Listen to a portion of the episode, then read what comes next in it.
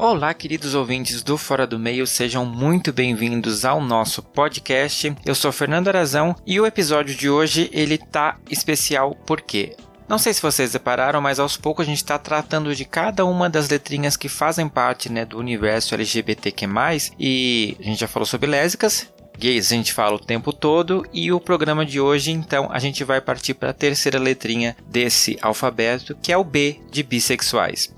Eu tenho a honra de receber algumas pessoas né, que fazem parte dessa parcela da comunidade LGBT para conversar comigo, para tirar algumas dúvidas, enviadas inclusive por vocês, ouvintes, através das nossas redes sociais, né? Só lembrando que no Instagram e no Facebook nós somos arroba Fora do Meio Podcast e algumas perguntas mandadas também por e-mail no fora do meio podcast gmail.com. Desde já eu convido você a ficar ligado nesse papo porque ele tá com um B de bom pra caramba. Então, prepara que o armário aberto vai começar. Armário aberto. E no armário aberto do episódio de hoje, como eu falei, a gente vai tratar sobre bissexualidade, de entender afinal quem são essas pessoas que a gente às vezes acaba não convivendo ou não tendo tanto contato, ou às vezes por puro desconhecimento de olhar para o lado e perguntar para as pessoas. Eu estou com convidados muito especiais. Eu vou pedir para, por favor, vocês se apresentarem. Bom dia, boa tarde, boa noite para todo mundo. Meu nome é Franciele, eu sou prof de educação infantil, eu sou do Rio Grande do Sul e eu sou bissexual bissexual. Olá, eu sou Marcos, eu moro em São Paulo, sou bissexual e sou bancário. Oi, eu sou o Gui Neves, eu sou ator, improvisador, produtor audiovisual, mais um monte de coisa. Também sou podcaster e também sou bissexual. Isso aí, gente, mais uma vez eu estou saindo, né, do meu lugar de conhecimento e a gente vai conversar com essas pessoas maravilhosas. Já quero agradecer vocês de cara por atenderem esse convite para falar um pouco das suas vidas, da sua experiência e abrir um pouco o armário de vocês, a vida de vocês para a galera que ouve o Fora do Meio. Eu não sei se bi sai do armário. Eu acho que bi sai de outro lugar, sabe? Tipo, da cômoda. Tem. tem um... é um outro lugar. É um outro lugar. É interessante isso, né? Vamos lá, porque gays saem do armário, as lésbicas é. saem da sapateira. Da onde vocês vêm? é, é, é, eu acho que é um erro você, você presumir que o, o bi sai do armário, né? É um apagamento aí do móvel do qual a gente pertence, que a gente tem que descobrir qual é nesse episódio. Nossa, eu já comecei errando. Tudo bem, estamos estamos aqui para aprender junto. Gente, então tá, primeiro tópico desse podcast, da onde vocês vêm? Qual que é a união do armário com a sapateira? Nossa, como assim? Não entendi. Só fazendo uma piada. Mas de ah. verdade. é essa coisa de, de bissexual, é, a gente começou já fazendo uma, uma zoeirinha, mas justamente entender em que momento que vocês olharam e se entenderam como bissexual. Porque é uma coisa que, pelo menos na minha vivência, é, não se fala tanto quanto se fala de gays, quanto se fala de lésbicas, até por uma coisa que a Fran comentou quando ela participou do episódio sobre negritude, do apagamento bi. É muito comum a gente não ouvir falar de vocês e até até ser talvez condicionado a esquecer que existe a bissexualidade. Como que foi para vocês esse processo de se olhar e se entender bissexual? Bem, eu tenho 33 anos, a minha descoberta de sexualidade, de bissexualidade é até bem recente, assim, diria que é de uns 5 anos para cá. Antes eu me identificava como um homem hétero sexualidade sempre foi uma questão na minha vida. Eu sempre soube que eu me interessava por mulheres, sempre tive esse desejo, mas sabia que eu tinha a possibilidade de me interessar por homens que é algo que eu nunca desenvolvi, até por conta da sociedade que a gente vive, né? E da. Até por isso que você falou, né? Não é, não é nem da opção, a, a possibilidade de pensar que pode ser bi. E tem uma coisa que quando você é criança, é que você não quer ser gay quando você é criança, né? Não. Ninguém quer ser gay quando é criança, ninguém quer ser uma mulherzinha, que, ninguém quer ser criança. Então o menino é forçado, né? A, a masculinidade, né? A impregnar uma masculinidade que acaba condicionando a gente a, a escolher um lado a loucura da bissexualidade é que ela te propõe a não escolher um lado. A falar, você não precisa escolher entre um ou outro. Você pode tá onde você está, que também é válido. Mas até entender isso foi um longo processo assim, de vida, de aceitação e, e de desconstruir culpa, entender? Desconstruir raiva de si mesmo. É um processo. A bissexualidade eu acho que é um processo. Acho que mais pessoas vão dar suas falas aí também, dar suas experiências.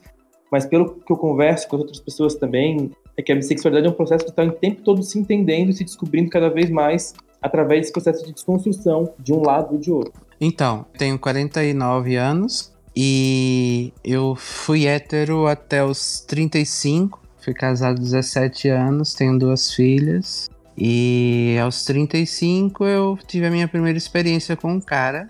E foi essa coisa do, da culpa também, foi um, uma grande tempestade. Depois eu me separei e fui casado oito anos com um cara. Nessa coisa, é, em terapia, eu sempre via que eu continuava é, sentindo atração e, e afeto por mulheres também. Quer dizer, eu não me tornei gay e, mas ao mesmo tempo eu não sabia nada do que estava acontecendo. Eu fui vivendo e me autoconhecendo. Uhum. Uhum. E quando eu me separei do, do meu ex-marido, aí eu voltei a, a, namorar uma mulher e aí as pessoas diziam, mas você não era gay? Não era gay, né? Era... não, era, não era gay? E aí eu disse, eu não sei, eu gosto de gente e é, agora surgiu uma mulher e eu tô feliz e tá tudo indo bem e eu fui muito claro com ela desde o princípio, porque eu não queria. Quando eu, quando eu voltando lá no, na primeira experiência, no, no, primeiro relacionamento, quando eu descobri, eu já quis me preparar para para contar, para eu fiquei muito mal da, das minhas filhas e da minha ex-mulher estar tá nessa situação, mas claro que eu não fiz isso porque eu quis, não foi nada para machucar ninguém, uhum. mas aí eu queria arrumar a casa, né? E, a, isso foi traumático, mas isso foi sendo conversado. E depois, assim, com o meu relacionamento com o Pedro, também aconteceu isso. Ele ficava um pouco incomodado pela minha, pelo meu olhar para o feminino também. Mas foi algo que, assim, foi natural. E foi um processo, como todo mundo está falando. Não é. Ninguém nasce achando, sabendo ou se, se definindo, se identificando, porque isso é uma construção mesmo. Teve uma hora que alguém dizia para mim: ah, você, você é bi. E eu dizia, não, eu sou gay, né? E achava que era, porque era aquele momento eu tava, eu era o meu foco. Mas isso depois foi mudando. E eu fico tão tranquilo com isso, porque eu não tô pensando em, em, em ser estático em nada, em ficar cristalizado, sabe? Em convicções, em rótulos. Eu não, nem me preocupo, na verdade, com definições, com nada, porque eu só quero é viver Arrasou. e ser feliz e pronto para mim também foi muito essa experiência, porque no, no meu background, assim, o bissexual era muito visto como lugar de imoralidade e promiscuidade. Então, eu sempre me senti na obrigação de me definir, seja como gay, seja como hétero. E era uma coisa que meio que não rolava, né?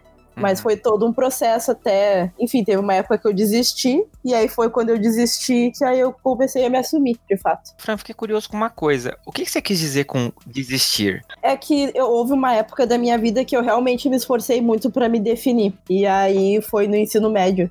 E aí eu ficava assim, tipo, foi, foi, foi horrível ao mesmo tempo, porque eu ficava, não, agora eu tenho uma crush aqui nessa minha amiga, então eu só posso ser lésbica, né? Mas aí passava, sei lá, uns três meses, e aí entrou um menino novo no colégio, e eu fiquei, não, eu fiquei com uma crush no guri. E aí eu fiquei, não, tá, então eu sou hétero, aquilo foi só a famosa fase. que todos falam, todos os pais falam, todos os avós falam.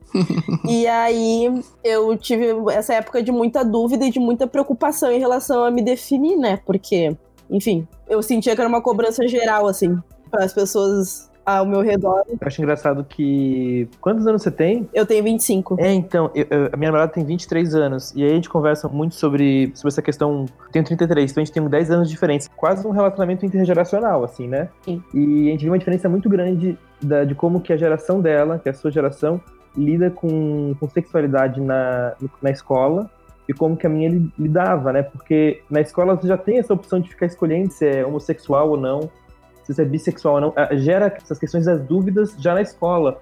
Na minha experiência, e provavelmente na experiência do, do, do Marcos também, a gente não tinha essa opção, né? Não. Era, não. era, era uma não mesmo. hetero... Possibilidade? História, assim, né? Não tinha, não tinha escolha. Mas tu sabe que eu acho que essa questão tem mais a ver com eu ser mulher, porque, enfim, a gente sabe que é muito mais estimulado a gente ter carinho uma com a outra, a gente dorme uma com a outra, a gente toma banho uma com a outra, a gente troca de roupa uma na frente da outra. Então foi um negócio que para mim foi muito mais fácil começar a questionar, porque eu tinha mais contato de tato físico com mulheres, né? Uhum. E, mas esse processo foi todo dentro da minha cabeça. Eu, eu lembro que eu só me declarei para uma das minhas paixões, assim, do ensino médio. E foi, eu tava na faculdade já, que a gente Hum. se reencontrou no, no Orkut, assim, o falecido Orkut. E aí eu comentei com ela, bah, na época da escola, eu era apaixonada por ti e tal, não sei o que, daí. Mas não, na escola, assim, era mais um conflito interno. Porque eu sentia, assim, mais pelos outros, né, do que por mim Uhum. que eu tinha que dizer se eu era gay ou não, pelo menos, que eu tinha que dar essa satisfação e não ficar no meio do caminho. É, é, eu só acho é, bem diferente da minha experiência que, como eu era uma- muito CDF, nerd e religioso, então eu meio que busquei outras, Uhum. outras ocupações na minha mente, entendeu? então eu não passei por nenhum desses conflitos, assim. Claro, tem os meus conflitos, né? De adolescente e tudo, mas nada de. En- Engraçado, eu sempre tive minhas paixões por mulheres. É, Era muito romântico e tal. E era super tímido, eu não conseguia chegar nas meninas. E isso meio que me blindou. Eu só fui ficar com.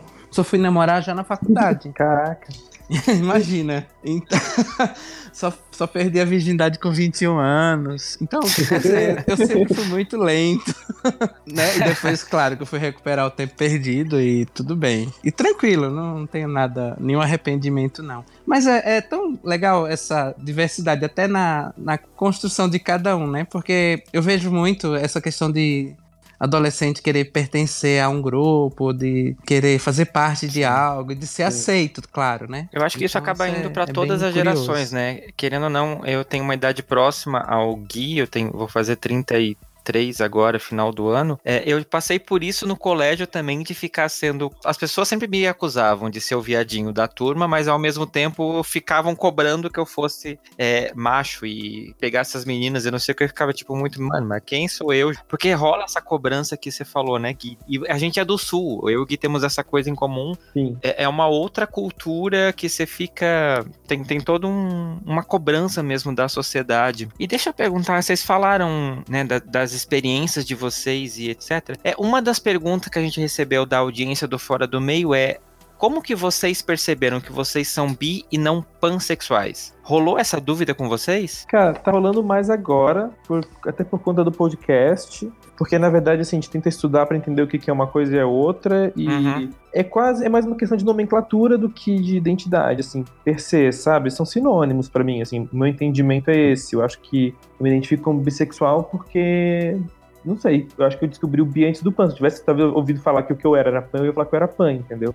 Uhum. Eu, quando vou me. Alguém pergunta o que é que eu sou no- na fila do pão, eu digo que sou bi pan poli.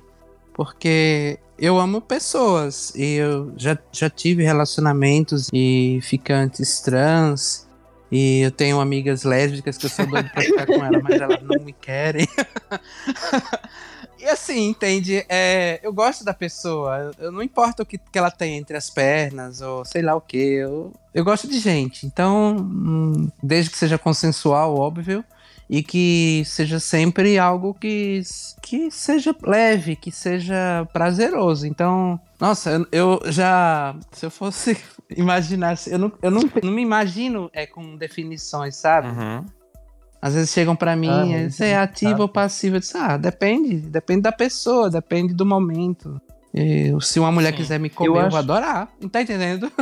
não não Eu tem acho- isso, não tem essa coisa. Esses papéis definidos. Eu acho que, é, até pelo fato da gente ser bissexual e da gente ter feito essa escolha disruptiva de não escolher um lado ou outro, essas, essas outras opções que dão, que são binaristas, né? Tipo hétero, é, homo, passivo, ativo, começa a ficar meio ridículo, né?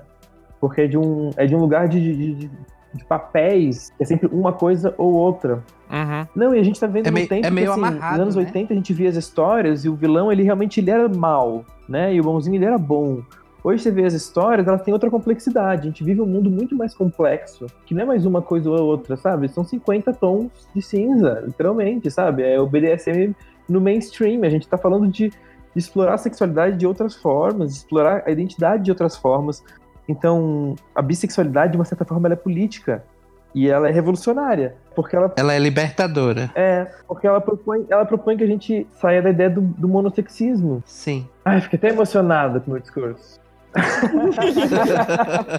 Mas pra mim é isso também, tipo, eu me considero bissexual por questão de ocasião mesmo, porque nunca aconteceu de eu ficar com uma pessoa trans, uma pessoa não binária, uma pessoa intersex, mas tamo, tamo junto, tamo aí. Você, você ficar com uma pessoa trans não te faz pansexual. Eu, eu, eu não deixo de ser bissexual se eu fico com uma pessoa trans. A, bissexual, a ideia de bissexualidade, ser binarista, é uma falácia.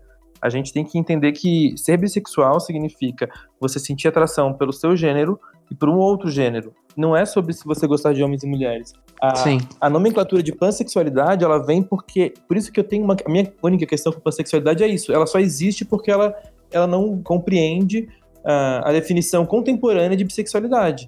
Ficou presa numa ideia de bissexualidade lá dos anos 80 e 70, sacou? Sim, antigamente bi era homem ou mulher. Sim, É, exatamente. É que as exatamente. pessoas, eu sinto que as pessoas estão sempre um passo atrás, né? Porque, por exemplo, na, na minha geração aceitava-se ser gay, mas não entendia-se bissexualidade, por exemplo. Agora as pessoas estão começando a entender bissexualidade, mas é muito nesse binário ainda, de homem Uhum. e mulher. Ou de homem Sim. veste azul, mulher veste rosa. Sim, sim. Mas do mesmo modo que eu falei isso, assim, eu acho que tem pessoas que, que, que se identificam com a pansexualidade. E ela, então, ela é válida e ela existe. E é por isso que, assim, a gente tem.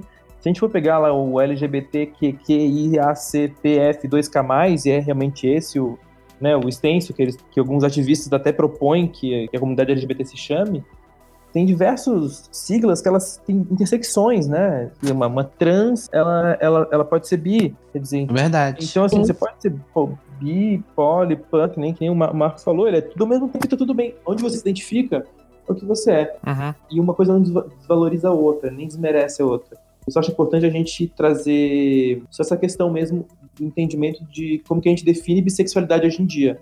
Porque muitas vezes olham para o bissexual como uma pessoa que não consegue desconstruir do padrão cisnormativo. Uhum. É, falam muito do bi ser uma pessoa indecisa ou promíscua. Tem esses dois, essas duas é, falácias. É, Não é nem uma coisa nem outra. Eu não me vejo nem indeciso nem promíscuo. Quando eu tô com alguém, eu tô com aquela pessoa.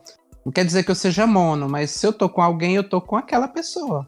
Não tô com aquela pessoa fingindo que tô com ela e pensando em alguém. Não, eu tô, eu tô inteiro ali. E assim, isso às vezes gera até ruído num, num relacionamento, porque a pessoa às vezes quer. Se eu tô com uma mulher, ela quer fazer coisas que eu faria com um homem. E eu disse: Não, calma, eu, quero você, eu tô olhando pra você aqui agora. eu, eu às vezes fico achando engraçado essa, essa situação, porque às vezes Hum. você se sente assim. O outro quer, quer meio que suprir, como se você tivesse carências, sabe? Necessidades Total. que aquela pessoa não vai te dar. De Ah, isso é horrível. Nossa, eu já, tipo, já me literalmente me perguntaram se eu não tava sentindo falta de nada. Aí eu fiquei, Nossa. tipo, não, porque são coisas Um diferentes. suco, talvez. As pessoas não entendem Suco.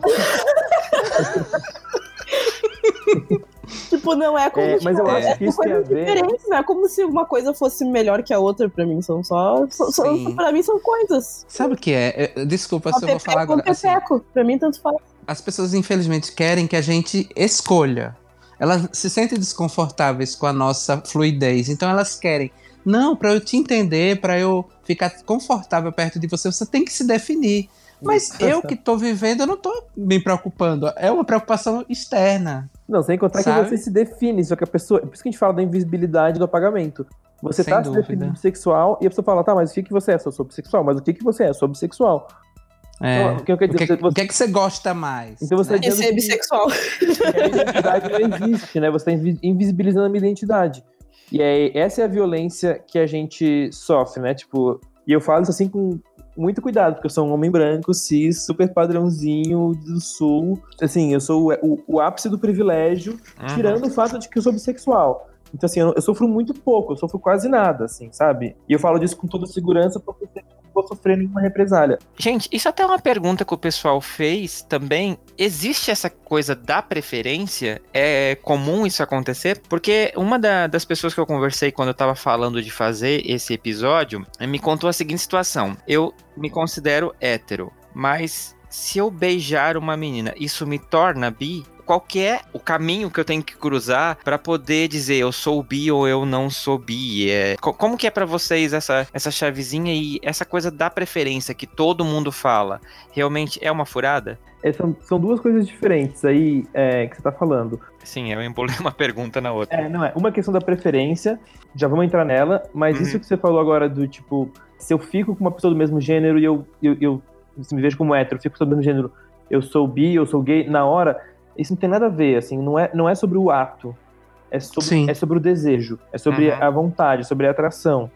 Então, se, é, bissexuais são pessoas que têm a capacidade de, de sentir desejo, de sentir atração, seja afetiva ou emocional, com o seu gênero e outro gênero. Assim como, enfim, pans sentem é, atração, desejo sexual, emocional por todos os gêneros, né? E, e eu não sei como é que é a definição de poli, Marco. Poli é o não mono. Ah, tá bom, entendi. Mas tu vê, né, que é uma grande intersecção, né, das três Uhum. coisas, né? É. Agora, quanto à preferência, eu fico pensando assim, é que nem comida, tá? Imagina assim, é, você gosta de comer sushi? Sim, Você gosta de comer pizza? sim. Menos. Ah, ok, menos, mas... Não, diz uma segunda coisa que você gosta, Marcos. Camarão. Ótimo, camarão, perfeito. Você gosta de sushi, gosta de camarão. Tem uma época que você tá muito afim de sushi. E você vai, sei lá, comer sushi três vezes no mês, você vai, você vai se dar o luxo de comer um sushi, sacou? Sim, sim, Mas chega no verão, cara, você tá muito afim de comer camarão. sim. Porque, tipo, é- você sente vontade, você faz, não é? Uhum. Sim, não precisa. é, no meu caso, A questão da preferência, a questão de preferência é uma forma do- da pessoa que tá ainda olhando de forma binária pras coisas tentar te definir de um lado ou de outro. E a gente tem que resistir falando, cara, a gente não e precisa. te manter lá. E te manter deixar lá, lugar. entendeu? O que eu, percebo na- atualmente é que eu tô muito voltado pro feminino. E esse feminino não apenas no outro ou na outra, mas em mim Você também. Que Uhum. legal isso. Isso é tão legal, sabe? É tão libertador, Nossa, porque é assim, fantástico. você se, se fica muito leve, você não fica com a necessidade de, de ser. Dar satisfação à sociedade daquilo que eles condicionam e, e forçam. Então, eu tive muita clareza quando eu namorei uma menina trans. Porque eu vi assim, nossa, como é, é bonito o, o feminino junto com. É um ser só que tem tudo, é completo. É, é, é meio que Uhum. filosofando assim. Eu acho que é uma coisa muito evoluída, na Uhum. minha opinião. Porque é um, um- eu não tenho vergonha de, do feminino. Da- eh, eu fico lembrando da música do Pepeu Gomes. Eu não tenho vergonha, entendeu? De, de me mostrar feminino. Não, não preciso ser aquela pessoa rude, eh, agressiva. Isso só, só me, me torna frágil. Toda, toda agressividade, toda masculinidade extremada só vai me tornar a minha masculinidade mais frágil no final das contas. Eu vou desempenhar um papel que eu não preciso. Uhum. Acho que a metáfora sobre comida é sempre, é sempre acertada. As pessoas comem várias coisas, né? Então, Uhum. elas E compreendem gente, melhor. e a gente também, né, galera? Ah, kkk. Só que não.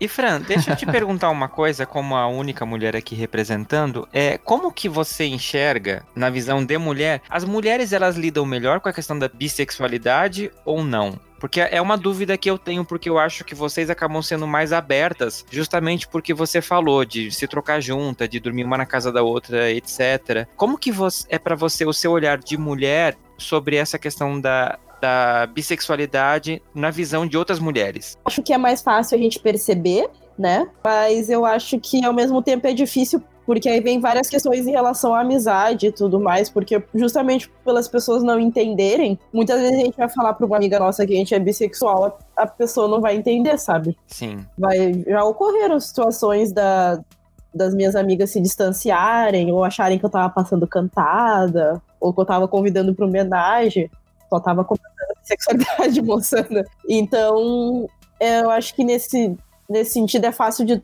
de tu descobrir de tu perceber que tu é bissexual mas é mais difícil em, questão do relacionamento com outras mulheres nesse sentido assim. Obviamente não sei como é que funciona para homens né? Não sou um. Sorte sua. Sim, você é muito melhor que a gente, acredite. É, o que eu quero dizer sobre isso é que quando você fala para um parceiro ou para um amigo que você é gay, tá bem. Quando você fala para uma namorada que você é bi, ela fica com receio. Uhum. E quando você fala para a sociedade que você é bi, as pessoas ficam sempre querendo que a gente ficam meio com o pé atrás, sabe? Uhum. Ficam achando que a gente é meio maluco. eu acho que ficam pensando que a gente quer atirar para todo lado, que a gente tá desesperado para pegar papel e ventania. é, sabe? É. E, sinceramente, eu, meus hormônios estão sob controle, eu já não sou mais adolescente.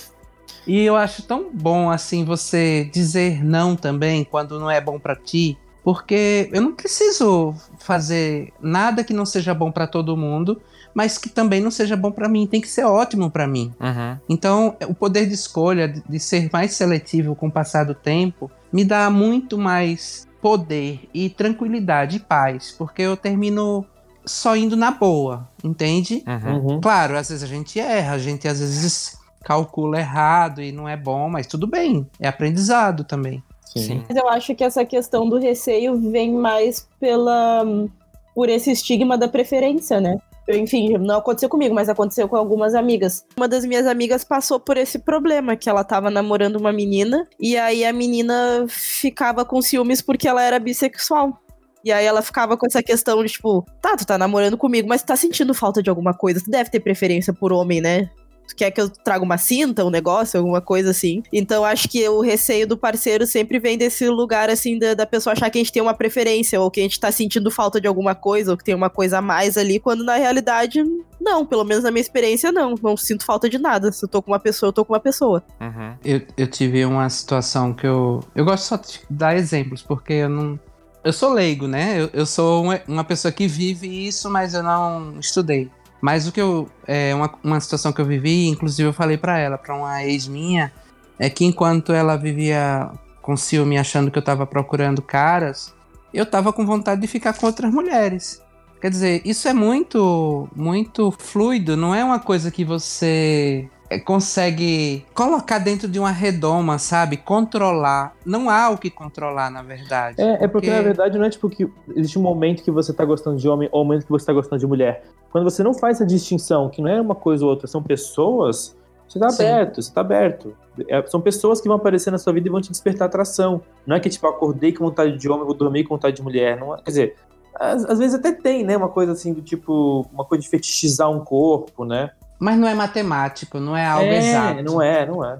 E não é porque a pessoa não, sei lá, tem um órgão sexual diferente que tu vai necessariamente sentir falta, né? Tipo, não é porque eu tô com uma Uhum. mulher que aí eu vou acordar na, na segunda semana e vou estar sentindo falta de ter outra coisa, sabe? Ou o contrário, estou com um homem e aí eu vou acordar uma semana sentindo falta de tal coisa. É, qual é a censura do podcast?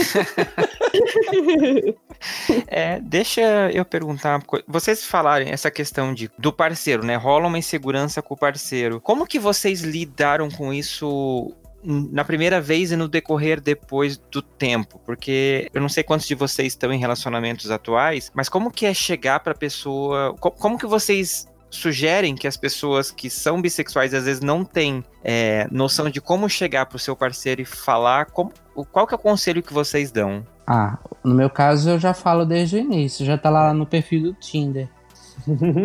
O meu também. Porque, é, eu já coloco, eu prefiro, sabe? Eu também. E, e assim, eu acho que ser transparente ajuda não só ao relacionamento, mas a si mesmo. Porque Uhum. a gente fica leve, a gente não faz ninguém sofrer, não, não cria expectativa, falsa expectativa em ninguém. Uma coisa eu sempre falo para as pessoas, ó, uma coisa eu te garanto, uma coisa que eu não sou, eu não sou hétero. o, resto, o resto eu sou o que você quiser, meu filho ou minha filha, mas hétero não. Entendeu? Eu, eu tava namorando, tava morando com essa, com essa menina já há dois anos. E eu tava com uma vontade muito grande de ficar com homens. É, e ficar com mulheres também, a gente tinha um relacionamento monogâmico. E eu trouxe isso pra ela. Foi muito difícil trazer isso pra ela, mas eu trouxe.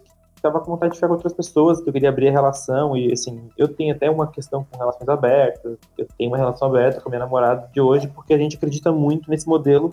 Que pra mim, como um homem bissexual, que eu não acho que eu sou uma pessoa promíscua, mas eu gosto de transar, eu gosto de transar com pessoas e gosto de transar com homem, gosto, gosto de transar com mulher. Então, pra mim, faz muito mais sentido um modelo de relação aberta. Então, pra mim pra- também. é, pra essa minha primeira namorada, assim, a gente, a- ela até tentou, mas não era pra ela, a gente terminou. E essa, essa namorada que eu tô agora, que é a minha atual, pra que seja definitiva, Chonadão, a gente já começou tudo muito às claras, assim. Ela, a gente já, ela já me conheceu como homem bissexual e a gente se envolveu dessa forma. Então nunca foi uma questão e ela nunca teve nenhuma noia, assim, sempre muito parceira. E eu acho que isso é muito essencial, assim, acho que até para manter uma autoestima de alguém que é bissexual, é você ser validado no teu, no teu núcleo familiar, né, ou, na, ou na tua relação mais próxima. Deve ser muito difícil, né, pessoas que passam por essa situação, e tem muita gente que passa por essa situação. Uhum. Eu nunca cheguei a ter problemas, assim, pessoalmente. Eu sempre me, consegui me relacionar com pessoas que foram sempre compreensivas. Eu acho também porque eu sempre fui sincera desde o começo. Lá na minha bio do Tinder também tá que eu sou bissexual. Então, acho melhor já chegar falando isso do que, sei lá, a pessoa ser surpreendida. Eu não sei. Eu acho melhor sempre falar no começo. É, geralmente as pessoas chegam para mim depois de alguma convivência, as pessoas que não estão no Tinder, né? E perguntam: "Você é gay?" Eu disse: "Não, eu sou bi". Aí, é, aí já começa a conversar. Agora, os primeiros relacionamentos, como eu nem eu mesmo me conhecia, foi o mais traumático. Depois é que a coisa você vai amadurecendo, aí você vai tendo mais condição de dizer quem você é. Uhum. Ou quem você pensa que é. Porque, nossa, isso é tão mutável. Eu não tenho essa definição é, de, do que eu sou, que eu não vou mudar, que vai ser sempre assim. Como na música da Gabriela. Porque eu acho que a gente vai mudando uh, tudo. Uhum. Se a gente muda gostos, se muda forma de se vestir, forma de encarar a vida, como é que a, a sexualidade tem que ser estática? Sim. Tem que ser eterna, é aquilo. Uhum. Eu acho que isso também faz parte da, da do fato de estar vivo e estar é, caminhando. Então eu acho que é por aí. Deixa eu perguntar uma coisa para vocês. Vocês falaram de Tinder e eu me lembrei de uma frase da Fran, que, o que você falou no podcast sobre negritude, tipo, eu não quero fazer homenagem com vocês. E como que é para vocês essa relação? As pessoas fetichizam muito vocês? Vocês sentem isso? Que tem pessoas que procuram exclusivamente por ah, como é um bi? Ou eu vou fazer homenagem com. Vai facilitar? Como que vocês lidam com esse assédio? Rola? Rola. Rola. Rola. Mas assim, é que eu curto também, tipo, mas, é, mas realmente quando as pessoas chegam, falam, se interessam, existe a menor possibilidade de acontecer qualquer coisa com uma pessoa que chega e manda mensagem, que manda uma piroca, que manda um, uma cantada pela internet, que, que é o que mais acontece, assim. Uhum. Porque não é assim que funciona, né? A gente não são pessoas, né? A gente me atrai por pessoas. Então, assim, não é bem por aí, sabe? Agora, eu acho engraçado a gente falar esse negócio da promiscuidade. Tipo, ah, o, ficam falando muito que o bissexual é promíscuo, não sei o quê, que, que gosta de fazer homenagem. Sim, não são todos, mas muitos. Eu adoro e eu acho um barato o fato da minha sexualidade me permitir ir pra cama com um homem e com uma mulher ao mesmo tempo.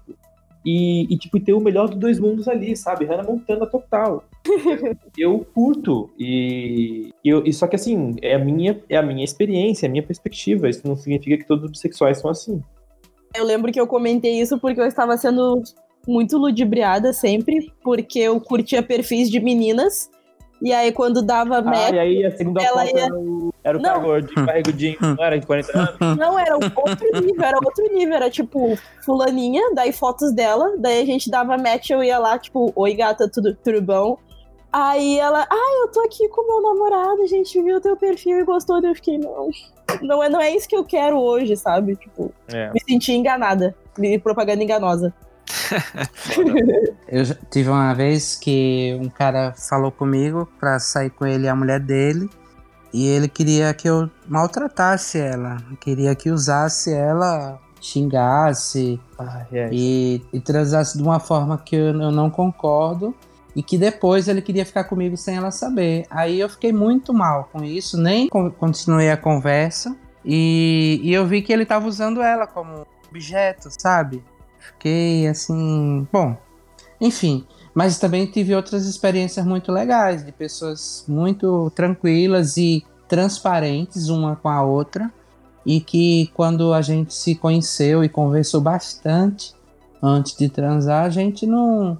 Sabe aquela coisa que você precisa ter um mínimo de empatia, o um mínimo de, de convivência, de, de química, enfim, Uhum. pra que a coisa seja legal Sim. não seja só mecânico.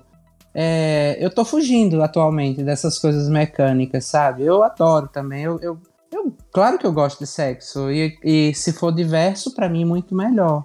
Mas eu também não quero nenhuma maratona, nenhuma coisa que eu. nenhuma coisa que eu saia de lá exaurido, ou acabado, ou destruído. Não, eu quero algo que seja. que eu saia de lá feliz, entendeu? não, já, já, passei da idade da, das orgias. Então eu tô na fase assim de, de curtir. Uhum. É, e assim, a gente, eu vejo que às vezes as pessoas fetichizam a gente, querem que a gente seja ou um buraco ou um pinto de borracha. Uhum. Sabe? Do jeito que faz com a mulher. E que para mim é muito degradante, assim. Eu não, eu não consigo entender, nem consigo entrar numa situação dessa, não. Num rolê desse, não. Eu saio correndo. Pois é, pra mim é mais difícil a questão do, tipo, de, do homenagem rolar e dar certo por causa disso, porque muitas vezes eu realmente me sinto como se fosse um objeto, assim, sabe? Um, Sim. um delivery que eu tô indo lá e depois indo embora. Mas quando é bom, é bom. Uhum. Essa ainda tem a parte ser mulher e, e como você falou lá, negra, então tem toda essa fetichização maior ainda, né? Sim, com certeza. Então, não sei se eu sou a pessoa traumatizada que tá sempre com o pé atrás, mas frequentemente já aconteceu, então eu tento, eu tento ser que nem o Marco, assim, tipo, eu tento conversar com as pessoas, ter um pouco de empatia, ter um, um mínimo de relacionamento ali antes de rolar alguma coisa. E, e, quando a gente fala no mínimo de conversa, não é porque a gente já quer trocar aliança e, e ter chave da casa do outro, casar, não. É, é, é um mínimo de diálogo, sabe? Não é que eu quero é, relacionamento, que eu sou o canceriano doido que quer, quer casar e nada disso. Eu quero saber, pelo menos. Eu, eu, quero, eu falo com as pessoas: olha, eu gosto de transar com amigos, não gosto de transar com inimigos nem estranhos. Então, né? Então eu quero conversar um pouquinho pra gente se, se dar bem, se sentir bem, óbvio. Uhum. E a gente tá falando disso a partir de uma perspectiva de relacionamento de aplicativo, né? Que já é uma premissa meio maluca, né? Da gente é um, é um aplicativo, assim, você tem um aplicativo de pedir comida, tem um aplicativo que você encontra alguém para sair para transar. E isso muda mesmo a forma da, da, de se relacionar, né? Uhum. A gente começa a naturalizar a objetificação dos corpos. E também eu tive minhas fases de aplicativo, mas hoje em dia também me choca bastante a maneira como a gente, como, como essa tipo de relação se dá de uma impessoalidade que chega a ser agressiva em algum momento, sabe? Uhum. Que é só um corpo que é usado. Enfim, tô vitimizando também, porque eu em algum momento estava fazendo a mesma coisa. Sim. É uma dinâmica que, enfim, né, quando a gente entra, a gente aceita os termos, mas são, acho que, que nem o Gui falou, são uhum. fases, né? A gente tem fase de aplicativo, fase de ficar chocado em relação a isso. fase que a gente volta pro aplicativo, Sim, É que na verdade. A gente nunca é igual o tempo Não. todo, minha gente. Do jeito que, ó, às vezes eu acordo morrendo de vontade de ficar com alguém. E às vezes eu não tô querendo, eu tô querendo só ficar vendo Netflix e a pessoa tá louca querendo ficar comigo e eu não tô na vibe. E a pessoa às vezes não entende, sabe? Acha que é só a gente ligar um botão e já tá pronto, já tá morrendo de tesão. E não é, não é assim.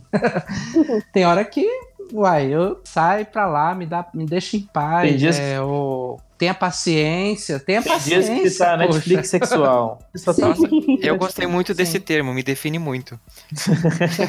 é, as pessoas esquecem que, tudo bem, é um perfil ali, você tá querendo, né? Você tá num, num aplicativo de pegação, mas tem um ser humano ali por trás, né? Então é, é bom sempre é. lembrar é. isso. E falando Sim. nessa questão de, de se entender bissexual, vocês falaram então, né? Não, não, esse termo, o armário bissexual, ele é meio esquisito. Como que foi para vocês esse momento de sair desse lugar de se assumir para a família. Vocês acham que é mais fácil se assumir bissexual do que se assumir gay? Porque eu sei muitos gays que vão contar para a família e acabam dizendo: "Ah, é, é que eu sou bi", mas na verdade não é. Usa esse artifício, talvez só para chocar menos. É, é, menos chocante realmente esse se assumir bi pra família, vocês que são bis? Eu não sei se dizer se é mais ou menos, mas eu acho que, de certa forma, ah, na minha lógica, eu acho que é mais tranquilo sim. Mais por uma questão do, da minha construção social da infância, da adolescência, em que ser gay era muito errado, em que ser gay era feio, que tipo, a última coisa que eu queria no mundo é ser gay. Eu nunca, eu nunca, nunca pensei que eu não queria ser bi. Quando eu vi que bi era uma possibilidade, eu falei, opa, que bom que tem uma possibilidade aqui de identidade. Porque hétero não tá funcionando. Uhum. Agora, a, falar, pra, falar pra minha família foi uma, foi uma coisa também engraçada, porque vocês viram a propaganda do Burger King, do Trizal? Sim. Eu Sim. faço a propaganda. E, é um, e era um Trizal real, assim, era eu, minha namorada atual e o menino que a gente ficava. Ah, que legal. É, e aí, quando, a gente, quando eu gravei essa propaganda, eu falei assim, cara, agora eu vou precisar contar pro meu pai porque eu já sabia que eu era bissexual há muito tempo, já, já não era mais uma questão, assim, de identidade para mim.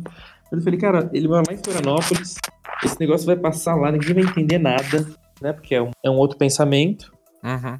As pessoas, só, só um adendo, tem ideia de que Florianópolis é uma capital gay, gente, mas eh, não esqueçam que ela está no Nossa, sul, gente. onde uma certa pessoa teve uma votação muito massiva. Exatamente, Não se exatamente. iludam com essa capital Sim. LGBT. Ela eu acho que é a capital do gay padrão, assim, sabe? É, só se for. Do gay homem branco padrãozinho, Uhum. que tem, inclusive, tem muito preconceito com gay. Uhum. Mas enfim. Então eu tinha que, ter- eu tinha que falar com meu pai. Então quando eu gravei a propaganda, eu, eu chamei ele pra almoçar e falei, pai, é o seguinte. Aí eu já aproveitei que contei o combo todo, assim. Eu falei, ó, é o seguinte, pai, eu fui gravando propaganda com a Bá, que é minha namorada. E nessa propaganda a gente fala que a gente é um trisal. Só pra você entender, não é que eu sou um trisal. Assim, a gente não, não namoro com aquele outro menino que aparece na propaganda. Mas, pai, eu, já, eu fico com ele de vez em quando. Porque eu sou bi. Porque eu e a Bá temos uma relação aberta. E porque às vezes, às vezes quando eu e ela pegamos caras juntos. Então já, já soltei tudo pra ele, assim, ó. Eu joguei um combo de informação. Quer dizer, você chegou pra ele e disse, pai, a gente tá numa moda de chá de revelação, então o Burger King lançou um novo combo que é o combo revelação. Desculpa. Maravilhoso. Mas ele foi super tranquilo, assim, até porque assim, eu acho que eu já tô numa idade também que não tô me dizer por quê pra mim, sabe? Porque eu moro a 800 quilômetros da, da casa dele, eu pago minhas contas, eu, eu, sabe, eu tenho minha própria vida, então tipo, já não é mais uma questão. É, mas eu fico pensando se eu tivesse uma outra idade, uma outra, em outro momento de vida, talvez fosse mais pesado, sabe?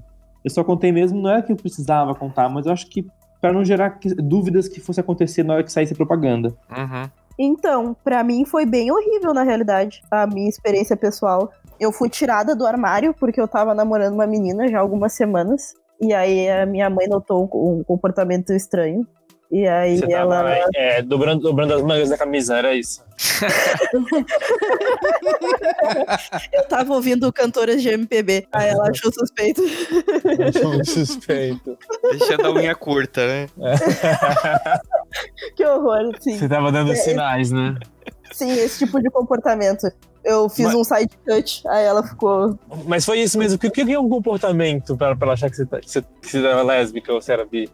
Eu realmente não sei o que, o, o, que que ela sentiu. Coisas de mãe. Vai ver, foi um dia que eu dei uma resposta diferente, ela já ficou noiada. É Aí- interessante porque a Karine, que participou do episódio com lésbicas, e ela falou que na verdade ela era bi durante o programa, ela falou a mesma coisa, que a mãe dela começou a desconfiar e foi atrás e pegou o celular dela e descobriu tudo. Ah, com o celular na mão é fácil, né? É, Não, a minha mãe. Minha mãe nem chegou a olhar meu celular nem nada, ela só fez uma inquisição, me pressionou bastante, e aí eu acabei contando pra ela, né? E aí fui xingada, ela chamou uma reunião de família. nossa. Aí eu tive- Mentira!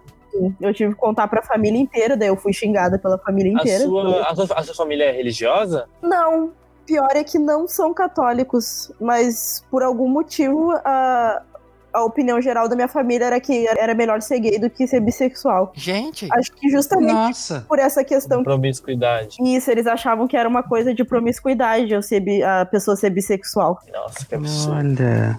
E como se hétero não fosse promíscuo, né, minha É, Ai, não, com nada a certeza, ver, né? gente. Assim, gente, a questão é, tem pessoas que são, tem pessoas promíscuas, tem pessoas que são infiéis, tem pessoas que são inseguras, tem pessoas que estão ince- têm certas de todos os gêneros, de todas as identidades sexuais, né? E, e tudo, que Claro. se- e tudo que se fala dos bissexuais hoje é o que se falava dos homossexuais há 20, 30 anos atrás. Então, é- é- assim como pra gente é um processo de entendimento da nossa sexualidade, também, é um, também pra sociedade é um processo de entendimento da nossa sexualidade. Vai demorar um tempo, mas isso vai passar, se Deus quiser. Sim, sim.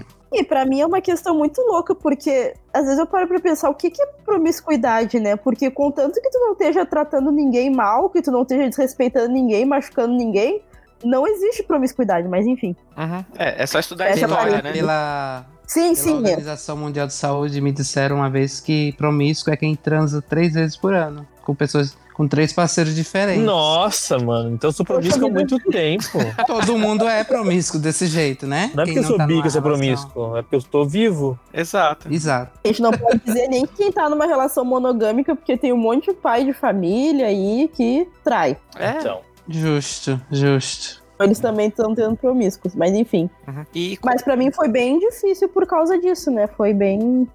e como que foi Pesado. lidar com a família desse jeito, assim, depois disso? Você deve ter ficado destruída, né? Ah, com certeza, morri. Morri, mas passo bem. foi difícil, mas a minha irmã foi um pouco mais compreensível. Então ela me ajudou, assim, a quebrar um pouco a minha mãe. Uhum. E hoje tá melhor ou ainda tá, tá ruim? Hoje em dia tá ok. Depois eu terminei com a menina que eu tava namorando. Foi muita conversa.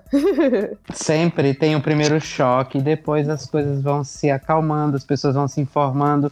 Os pais precisam sair do armário também. Uhum. É, Então tu- é, é tudo é um processo. E, e imagina que pra gente foi difícil também no começo. Então, pra eles também é, né? Assim, Claro. eles precisam de um tempo de para entender. E a maioria dos pais, eles têm medo da segurança dos filhos. A maioria dos pais fica preocupado com a integridade física dos filhos Uhum. também. eu, eu vou contar uma coisa aqui que eu não contei nem, lá no podcast ainda, mas aqui é uma situação engraçada, porque assim, é, minha mãe faleceu há uns dois anos atrás. Olha que situação engraçada. Não, não é isso.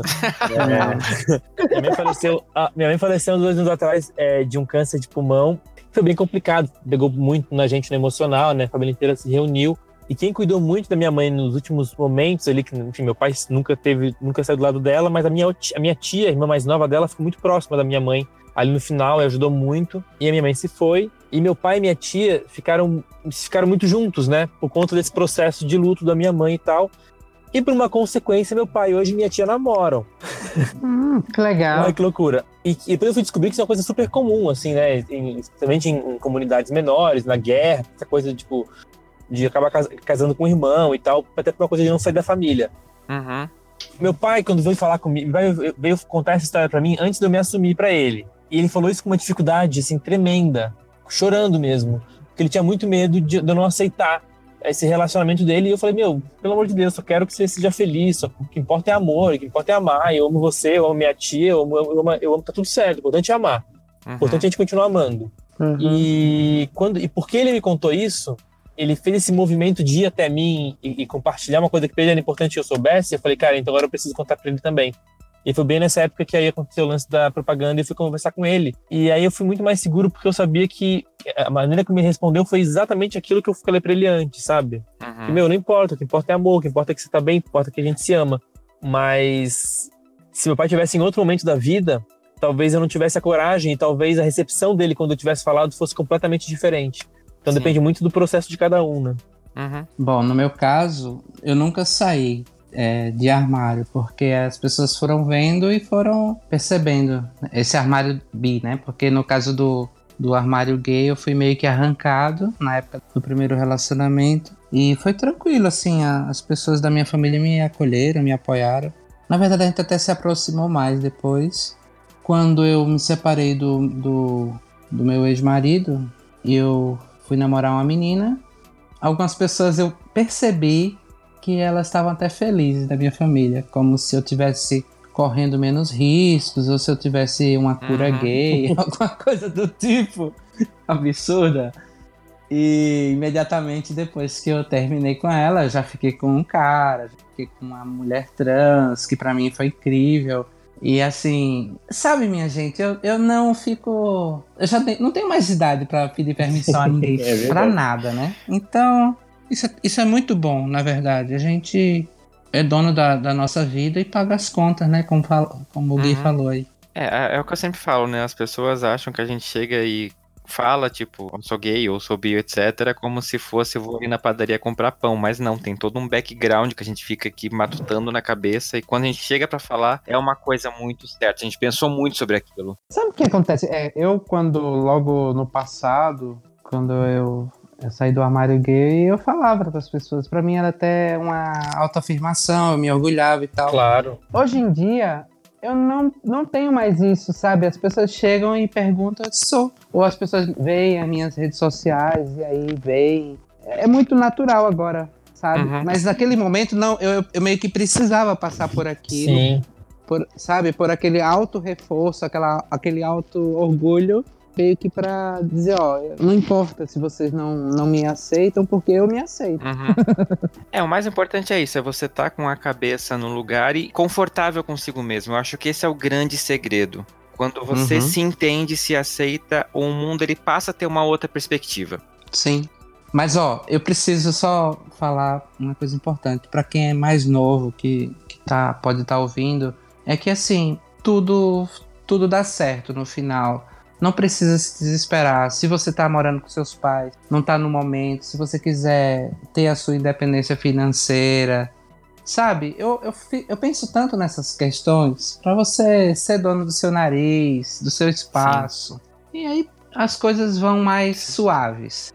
Quando eu gravava o Tempero Drag, a gente gravou um dia com a Alexia Twister, que é uma pessoa maravilhosa, é uma drag que eu amo de paixão, o, o Matheus que faz. E ela falou uma frase no programa que para mim foi o meu mantra de vida, que é a sua vida, ela se torna 100% independente quando você tem independência financeira. Então, quando você se sustenta, fica muito mais fácil você ser gay, você ser bi, você ser quem você quiser, porque se porventura a sua família não te apoiar, você não precisa deles para comer, para ter onde morar, etc. Então acaba te ajudando Sim. a lidar com isso, porque querendo ou não, é, eu sei que nem todo mundo tem a sorte de ser aceito de cara, ainda mais pessoas do interior, né? Eu cresci no interior, então eu sei como pode ser complicado, mas é você que tá ouvindo e porventura tá com essa dúvida, realmente, você ter a rédea da sua vida facilita bastante nesse momento. Lógico, cada situação é uma situação. Né, só lembrando isso. E às vezes você acha assim, ah, mas eu preciso. Às vezes a gente é muito novo e acha que o mundo vai se acabar amanhã. Uhum. Apesar do que vivem falando aí que vai acabar, mas, mas não é bem assim. Eu acho que a gente às vezes se, se apressa demais e termina sendo ansioso nas decisões e não precisa de pressa, sabe? Eu acho que enquanto não chega a hora, a gente está aprendendo, a gente está se conhecendo e, uhum. e vai vivendo, sem Até problema quando passa algum. da hora, né? Todo dia eu descubro coisas novas sobre mim. Eu, eu imagino que vocês também. Sim, claro. Gente, e outra pergunta que o pessoal fez é sobre a questão de bifobia. A, até a pergunta que fizeram foi: existe bifobia de verdade? Como que vocês lidam com isso? É, quando a gente fala de bifobia, as pessoas acham que é num, é num lugar muito como se fosse como a homofobia, por exemplo, ou a transfobia. E eu acho que a bifobia existe, mas ela está num lugar um pouco diferente, porque ela não é sobre eu não achar que é certo, ou, ou eu achar que é coisa de Deus, ou não, sabe, uma versão a bifobia está mais no lugar realmente de apagamento, de invisibilidade, em, uhum. em, não nem reconhecer a existência, sabe? É uma violência, eu acho que um pouco sutil nesse sentido, que é mais sutil, mas até, até pela sutileza, às vezes ela, ela é agressiva. Uhum. Porque tipo, é, é, uma desconsideração mesmo, sabe? Sim. Então, essa bifobia existe. Mas quando a gente fala de bifobia, as pessoas acham que é uma meio mimimi, porque de fato a gente não sofre uma, uma repressão social, como homossexuais, ou transexuais, ou lésbicas, não, lésbicas são homossexuais, enfim, recebem, entende? Uhum. É, é, é, que é tão, é tão ignorado, é, é, é a dor da indiferença. Sim. Da invisibilidade mesmo. É, eu já teve situações meio que era como se eu, o fato de eu ter tido relacionamento com homem, eu não pudesse mais poder ter relacionamento com mulher. Uhum. Uhum. Isso, isso era algo assim, meio, meio até internalizado, sabe? Ah, sim. No círculo de amigos até LGBT. Então era uma coisa assim que eu não, não encaro como. Eu procuro assim, é, ser bem didático, ser paciente, mas a minha vida não depende do que as pessoas acham de mim. Então eu, eu nem ligo, sabe? Eu nem. Eu, é, mas eu concordo que existe a invisibilização mesmo é, na mídia, é, quando falam a, de bissexualidade, geralmente é com mulher por causa do fetiche, uhum. por causa do machismo, quer dizer, uma mulher pode ficar com outra. Isso acontece muito em ambiente de swing. Você vai com a sua namorada, você chega lá, a sua namorada pode ficar com outra mulher. Uhum. Você jamais vai poder ficar com um cara lá. Ai, que sem graça. é, eu também acho. E aí o que é que acontece? Quando eles não estão naquele ambiente público, aí, é, aí sim isso acontece. É, essa, essa coisa de um homem ficar com o outro. Agora, uma coisa que não sei se tem a ver com o tema, mas que me veio à mente agora é que às vezes você sofre um certo preconceito com, com a sua parceira, se você vai falar isso, que você é bi, porque ela já acha que você, na verdade, não é bi. Você é gay e tá dizendo pra ela que é bi. Uhum. Sabe? Então é, é, só uma, uma questão que, que vem do machismo mesmo. E você termina se guardando, se reprimindo e deixando de ser verdadeiro com a pessoa. Sim. Vocês acham que existe mais preconceito no meio LGBT ou no meio hétero? Onde vocês sofrem mais? Eu acho que eu sofri mais de héteros ou pessoas que não entendem do que da comunidade LGBT. O que já aconteceu comigo foi de meninas que não quiseram ficar comigo porque eu era bissexual, esse tipo de coisa. Entendi. Eu acho que eu não, não sei porque tem algumas tem algumas meninas que ficam receosas ou que ou que literalmente falam que não qual é a faixa indicativa mesmo do, do podcast? que não iam beijar a boca que chupou pau, esse tipo de coisa. Nossa. Então, mas no geral eu sofri mais de, de héteros mesmo, ou pessoas que não entendiam, daí ficavam irritadas. Uhum. Coitada, se elas soubessem, né? Nossa, sim, Hum. que é tipo, é o, o mundo ideal, como diria Aladdin. Né? É. Gente, você conta ou eu conto? E meninos, qual que é a opinião de vocês? Quem é mais preconceituoso, héteros ou LGBTs? Eu acho que não dá pra gente pensar assim se são héteros ou LGBTs, não dá pra gente também balizar. Assim, eu posso a Fran teve mais experiências com héteros sendo preconceituosos, talvez outra pessoa tenha mais experiência com gays. Eu acho que a gente tem que pensar estruturalmente, né? Eu acho que estruturalmente a opressão maior vem com certeza do mundo heteronormativo, que vê tudo de forma muito padronizada, um é um ou é outro. O meio, Uhum. o meio da LGBT já está muito mais desconstruído em relação a isso. Sim. Agora, enfim, o LGBT tá com o B ali, sabe? O bissexual existe na comunidade, ele, ele é ignorado. Agora, dentro do mundo hétero, ele é realmente ele, é inexistente mu- muitas vezes, né? Especialmente a bissexualidade masculina, que não tá dentro das possibilidades do, do- do machismo, porque o homem machista ele aceita a bissexualidade feminina porque ele fetichiza ela, né? Uhum. Então Sim. a menina pode ficar com outra mina, em alguns casos, desde que o cara possa participar. Então, quer dizer, ainda oprime a própria expressão sexual da mina, da mina dele, que ele tá namorando, pra que torne só aquilo só um objeto, não só um fetiche, só um algo pra ele realizar. Né? Sim. E eu tenho a impressão de que, eu não sei, mas pela, pela minha experiência pessoal e com os amigos LGBTs que eu tenho, eu acho que na realidade o machismo atrapalha eh, também a, a questão da bissexualidade masculina. Eu já escutei de amigo gay. Claro, claro, claro. que- foi engraçado porque eles falaram que não tinha bissexual homem, que o homem ou era gay ou era hétero. Mas existia mulher bissexual. E eu não sei qual é a motivação pra eles falarem isso. O interessante é sempre alguém que não é bi querendo determinar como é o bi, ou o que não é. Isso é muito curioso, né? Sim. Você não, não, não tem um lugar de fala, você não, não vive e você quer dizer, determinar a regra Uhum. daquilo que, que é ou não, para outra pessoa, outra é, vivência. Sim.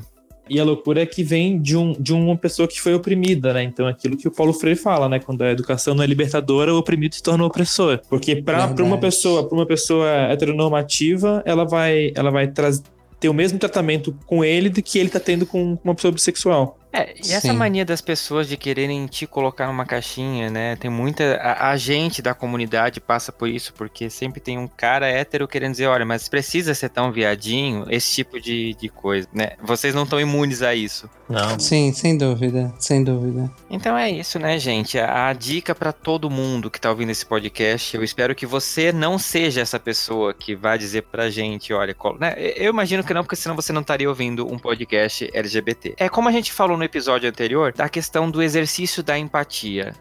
É mais do que se colocar no lugar da pessoa, é sentir exatamente o que ela tá sentindo. E é isso que a maioria das pessoas acaba esquecendo no dia a dia. Uhum. Total. É porque me parece que é mais confortável que a pessoa fique aonde eu quero que ela Sim. esteja e que ela não tenha a liberdade de pensar diferente. Exato. Isso é, é- isso é tão restritivo, né? Uhum.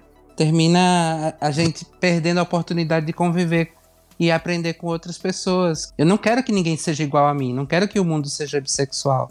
Não, não precisa. E assim, se eu tô com uma, uma mulher que chega pra mim e diz: Ah, eu, eu sou hétero e eu não, não quero ficar com você porque você é bi. O mundo não vai acabar pra mim, né? É, tudo bem, paciência. Exato. Quer dizer, o, o grande questão desse assunto é respeita as pessoas e tenta entender. Eu acho que essa é a grande chave para entender bissexuais entre todas as outras pessoas que fazem parte dessa comunidade. E, pessoal, me contem uma coisa, que é uma coisa que eu sempre falo nesse podcast, talvez tirando a frase ninguém solta a mão de ninguém, a segunda coisa que eu mais falo, se alguém quiser fazer uma contabilidade, é falando sobre referências. Eu sempre falo que na minha geração, as referências que eu tinha na televisão não eram muito bacanas porque eu não eu olhava para elas eu nunca me identifiquei como gay pelo sempre aquela coisa do humor escrachado e exagerado. E referências bis. Porque se no mundo a gente já não tem tantas pessoas falando sobre bissexualidade, não tínhamos, né, tantas pessoas falando sobre bissexualidade, imagina isso representado nas mídias, na televisão. Como que vocês enxergam isso? Eu, eu fui mais assim, buscar. Eu fui encontrar mais referências em filmes. Uhum. Porque na televisão isso é muito tabu ainda. Mesmo na televisão fechada. E nos seriados também, acho que não tem muita coisa. Uhum. Eu acho que tá melhorando. Assim, nos últimos anos, progressivamente tem sido uma PG, assim, a crescente de personagens é, bissexuais, em que a narrativa também não tá focado no fato deles serem bissexuais. Eles simplesmente são bissexuais e tá tudo bem. Uhum. Mas assim, estamos falando de, de, séries internacionais e porque a onda de representatividade na, na, na indústria audiovisual está muito forte nesse momento. Então agora, a partir de agora, a gente começa a ver, assim como a gente está vendo cada vez mais trans, representando trans, enfim, as minorias, as, todas as classes oprimidas, a gente está vendo cada vez mais representatividade. Mas, de fato, historicamente, sempre foi muito pouco. Tanto em personagens, quanto em celebridades, personalidades da vida real, Uhum. né? Não que não tivesse, né? A gente tinha o, o, o Lou Reed, o David Bowie, Madonna, sempre teve, sempre vai, sempre vai ter, né? E, e a questão acho que agora tá cada vez mais na moda, né? Uhum. A Anitta saiu do armário, agora é bi. A Ludmilla esse mês também saiu do armário, é bi. Não que agora é bi, mas enfim, se declarou, se declara bi. Porque eu acho que é, a gente tá vivendo num momento em que bi está se tornando socialmente aceito. E apesar de tudo que a gente falou, o podcast inteiro, que a gente é invisibilizado, eu acho que a gente está melhorando. A situação é positiva, eu acho que é esperançoso.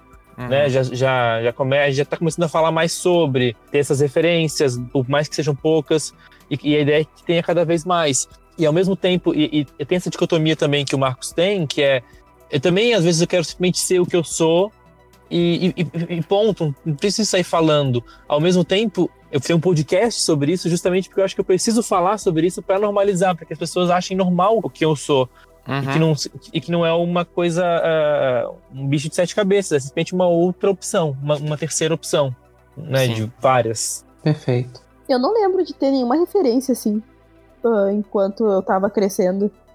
E depois que eu comecei a me aproximar da comunidade LGBT, eu só consegui influências. Influências não, tipo, referências mais GGG mesmo.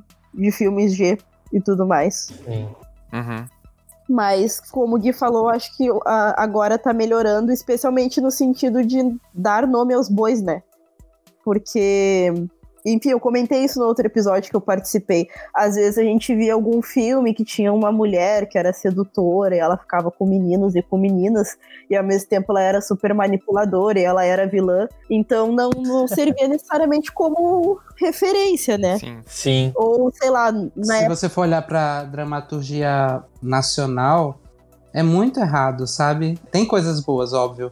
Mas às vezes assim, a mulher ela é hétero, aí fica com a mulher, depois ela volta a ficar com o cara no final e volta a ser hétero. Sabe? É algo assim meio que meio que não é tão Não é bem, Maduro represen- ainda. não é bem representado, né? Sim, não é real. É porque também, assim, a gente tem que pensar que a televisão, o cinema, enfim, são artes escritas por, por pessoas, né? E algumas Sim. estão em processo de desconstrução e de construção de novos pensamentos, novos paradigmas, algumas não. Então, imagina que até muito pouco tempo atrás, a grande maioria das salas de, de criação, sala de roteiristas, eram só homens brancos. E agora está Sim. mudando. é. Então a gente tá. é, eu sinto, que eu- quando eu falo que eu tenho essa esperança, é porque eu acho que as histórias que vêm daqui para frente, olha o Frozen, né? olha o Moana, a gente está tendo histórias que vão formar caráter, vão formar o, o- um conceito de ética, de moral, uma nova geração, que a gente não vai precisar discutir isso, assim, espero, né? Sim. Não, eu acredito nisso também. Ah, eu espero também. As histórias têm muito poder, as histórias têm muito poder. É, a questão é a gente começar a falar sobre, que, eu- que é isso que eu acho importante. Por isso que é importante o seu podcast, que até a- foi o que me levou a querer criar o Fora do Meio, é a gente poder conversar e mostrar para as pessoas que a gente existe e que fala, falasse sobre, eu acho que cria empatia, cria conhecimento, eu acho que isso que é o mais importante. No momento atual que a gente está vivendo, eu acho que conversar e mostrar que a gente existe é o mais importante. Sim. Certo? Busquem conhecimento. Certíssimo. Já queria ter Bilu, né? É, Bilu era bi, né, gente? Não é por acaso. Desconstruidão do rolê. Se joga. E nesse episódio que a gente discutiu a bissexualidade, o Se Joga, claro, pelo menos da minha parte, vai indicar para você um filme que eu considero que a comunidade principalmente gay, erroneamente classifica como um filme gay. Só que eu sempre enxerguei ele como um filme que trata de bissexualidade, que é o Queda Livre, lá de 2013, que foi dirigido pelo Stefan Lacant, que conta a história de um policial alemão que tem uma, uma esposa que está grávida e ele se envolve com um colega de trabalho, que é interpretado pelo Mark Simmelt, que se quiser me ligar, pode me ligar.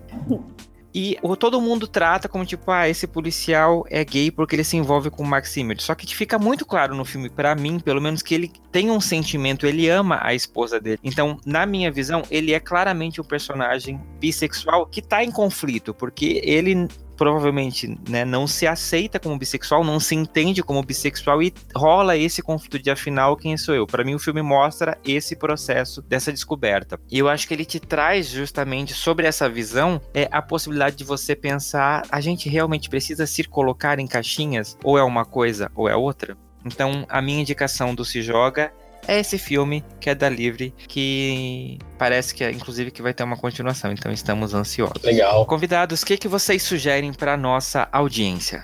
Eu vou indicar três coisinhas, quer dizer, duas coisas, mas uma se desdobra em outra. Primeiro, uma série que se chama Crazy Ex-Girlfriend. Uh, a série é muito boa no geral, mas ela tem um personagem que é um pequeno spoiler, mas é pertinente. No meio da série, ele descobre que ele é bissexual.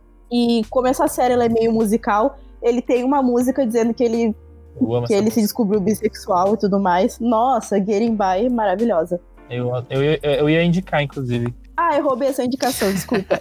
não, mas, mas eu, eu, eu, ia, mas eu não ia mais, sabe? Porque durante o episódio eu falei, não, não, outra coisa. Mas eu ia indicar. Eu acho bom. Eu, eu adoro. Eu gostei muito porque eu, eu ia comentar, mas depois passou que eu lembro que eu fiquei muito frustrada quando eu assistia Orange the New Black e a Piper não falava que ela era bissexual. Eu só precisava é. que ela falasse.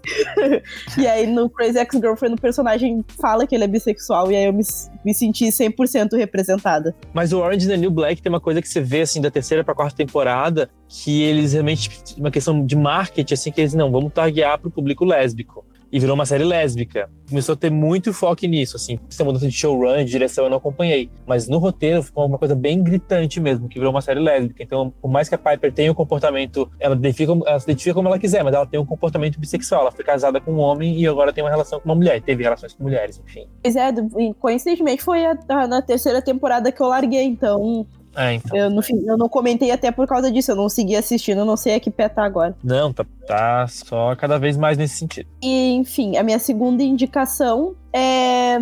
Eu tô numa pira de pesquisar atrizes de Hollywood clássicas ou cantoras de jazz. Eu acabei descobrindo que algumas eram bissexuais ou teriam um comportamento lido como bissexual. Então pesquisem mais sobre a cantora de jazz Billie Holiday, que ela teve vários affairs com meninas, casou com caras, então meu tipo de, de garota. E a Josephine Baker também, que foi aquela atriz que foi espiã também na, durante a guerra. Ela também teve vários romances com, com meninas e com meninos, então acho importante também, até para desfazer o apagamento em relação aos os bissexuais do, do passado. Porque muitas vezes as, as pessoas, sei lá, tinham um relacionamento com uma pessoa do mesmo gênero, daí ela não era bissexual, ela era gay. A minha indicação é um podcast maravilhoso, vocês têm que ouvir, chama-se Biscoito. É um podcast assumidamente bissexual. Recomendo. Inclusive, eu faço parte, sou idealizador. E é eu, Babu Carreira e Tatiane Leite, que são minhas amigas maravilhosas, bissexuais também. E tá sendo uma aula pra gente, tá sendo um processo muito legal fazer o podcast e, e tá descobrindo muito sobre bissexualidade, sobre experiências diferentes e tal. Me indico super.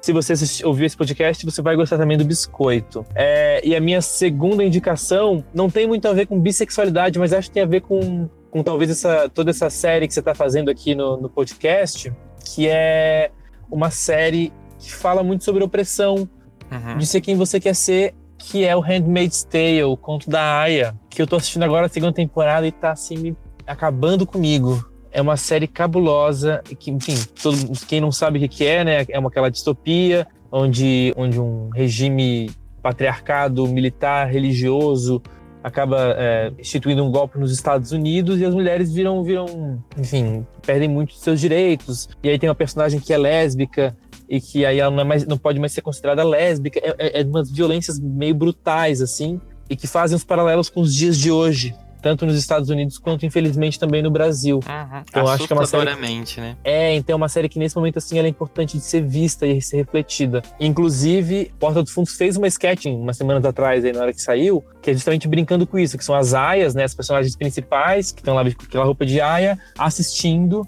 Então, nossa, que loucura. Falando justamente o que as pessoas falam do seriado, só que ela assistindo a política brasileira. Uhum. Que realmente é, é, o que a nossa realidade é mais maluca do que a ficção. Sim. Uhum. Essas são minhas dicas. Então, eu queria indicar dois filmes. Eu sou muito cinéfilo e são dois filmes italianos. O primeiro se chama Um Amor Quase Perfeito. É a história de uma mulher que fica viúva do marido e descobre que ele tinha um caso com um cara. Uhum. E ela fica com muita raiva e vai procurar conhecer a pessoa e começa a se atrair por essa pessoa. Então é muito fascinante, sabe? Porque meio que reverte a coisa. Não vou contar o final do filme, óbvio, mas aquela coisa do desconhecimento, ela vê que o cara, eles realmente se amavam e que o marido também a amava. Então ela aprende, uhum. entende? Com, com a dor. Esse filme é de 2001 e é do meu diretor preferido, que é o Ferzan Ospetek que faz uns filmes incríveis. O meu preferido de todos é o Saturno em Oposição, para quem quiser chorar. E o outro filme se chama Diferente de Quem. É um filme de 2003, tudo antigo, minha gente. Mas esse cara é, é um gay e político, casado com outro cara há 14 anos. E ele é indicado por acaso, por engano, para prefeito, para candidato a prefeito. E obrigam ele a ter como vice dele uma mulher ultraconservadora. Nossa. E no final das contas, eles vão se entendendo e vão criando empatia um pelo outro. E é muito interessante, porque começa a rolar um trisal. Nossa, que bacana. é, é bem curioso. E é comédia, né? Italiana sempre mistura comédia com drama. Então é bem bacana de assistir. Recomendo. Nossa, que legal. Acabou. Pink Honey. E no Pink Honey desse episódio, eu quero convidar você a conhecer um cara que ele não é brasileiro, mas ele faz um trabalho que eu acho que impacta diretamente a minha vida, a sua vida, a vida dos LGBTs em geral. Vocês provavelmente conhecem uma banda chamada Imagine Dragons, e eu não tô falando da Daenerys Targaryen. E o vocalista dessa banda, o Dan Reynolds, ele tem uma história muito bacana que eu vou compartilhar com vocês um pouquinho agora. O Dan, ele é americano, eu não sei se vocês sabem, mas ele cresceu numa família Mormon. Os Mormons é um tipo de religião evangélica que é muito comum nos Estados Unidos e como toda igreja evangélica, eles têm esse preconceito em relação a homossexuais, né? E o Dan, ele tem uma atitude muito bacana porque ele viu um amigo dele sair do armário. Ele entrou em conflito com isso porque era o melhor amigo dele. E a religião dele dizia que esse melhor amigo não era uma pessoa boa, não era uma pessoa digna. E o Dan, apesar de, né, como ele fala, que ele é um homem branco, líder de uma banda de rock, heterossexual, ele tem uma consciência com a classe LGBT muito bacana, muito importante. Ele inclusive deu uma entrevista para a revista britânica Gay Times, onde ele fala que a missão dele é acabar com o suicídio de jovens LGBTs. Por justamente ele ter crescido num ambiente que é tóxico para os LGBTs, ele viu a quantidade de pessoas, de meninos principalmente, que se suicidavam porque a igreja não dava o apoio que eles precisavam. Muito pelo contrário, ainda acusavam eles né, de estar cometendo um grande pecado. E o Dan ele fala nessa entrevista e mostra muito a visão dele do quanto é importante a gente conversar sobre homossexualidade, conversar sobre suicídio principalmente, porque como ele diz, ele como um, um homem privilegiado, ele tem o dever de falar sobre isso para poder levar né, para o maior número de pessoas a mensagem de que isso não é um problema, de que tá tudo bem. Então, para um homem hétero, branco, com essa consciência, a gente merece dar biscoito. Então eu convido você, ouvinte do Fora do Meio, a se não conhece, conhecer um pouquinho mais a história do Dan e principalmente, né, dar apoio para a banda, porque além de tudo, eles levam uma mensagem pró-LGBT. Ele já deu declarações sobre essa questão anti-gay da Rússia etc e tal. Então fica aqui a recomendação de você apoiar, seguir e consumir um artista que olha para a comunidade com um olhar que a gente merece, com um olhar de mostrar de que LGBTs não são diferentes de qualquer outra pessoa. E ele usa a sua posição de privilégio, porque querendo ou não, ele é privilegiado para poder mostrar isso para o mundo. Então é uma pessoa que vale a pena a gente seguir.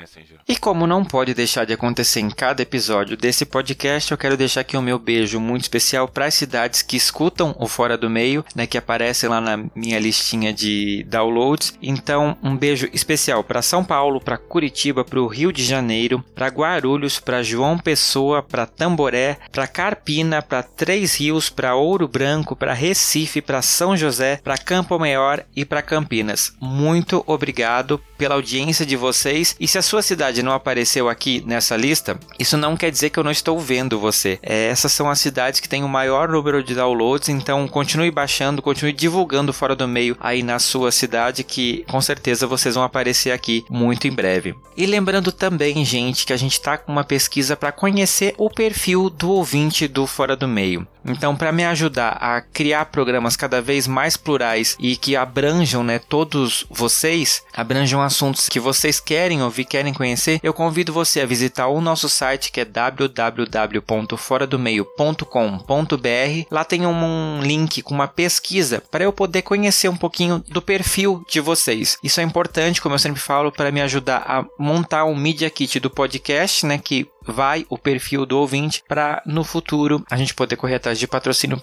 eu sempre falo isso porque é realmente muito importante ter essas informações, tá bom? Então eu conto com você acessar o nosso site e preencher lá algumas perguntinhas para eu conhecer um pouquinho, afinal, quem são as pessoas que ouvem esse podcast. E é isso, gente. Eu quero deixar aqui registrado o meu agradecimento mais uma vez para cada um de vocês que por ter dividido com a gente essa visão do mundo bissexual. Foi mais um episódio que eu aprendi muito. Eu não estou nesse lugar que vocês estão, então muitas dúvidas minhas e eu espero que da audiência do Fora do Meio foram sanadas. E você que está ouvindo, se tem alguma coisa que você acha que faltou falar, seja você ouvinte bissexual ou não, manda pra gente quem sabe a gente faz uma parte 2. E eu quero convidar você, lógico, a participar né, desse podcast, mandando um e-mail pra gente, sugerindo pauta, sugerindo temas. Vocês sabem que eu tô lendo todos, né? Esse episódio teve muitas perguntas feitas pela nossa audiência. Então eu quero agradecer você que tá mandando coisas pra gente. E também, claro, lembrar você que o nosso e-mail é fora do meio podcast.gmail.com. Você pode achar a gente no Facebook e no Instagram como Fora do Meio Podcast. E claro, além das das minhas redes pessoais, que é um underline trouxão no Twitter e Mionzinho BNU no Instagram. Então manda sua mensagem que a gente tá lendo e tá tentando, na medida do possível, colocar em prática aqui no Fora do Meio. Convidados, como que o pessoal que tá ouvindo acha vocês na internet?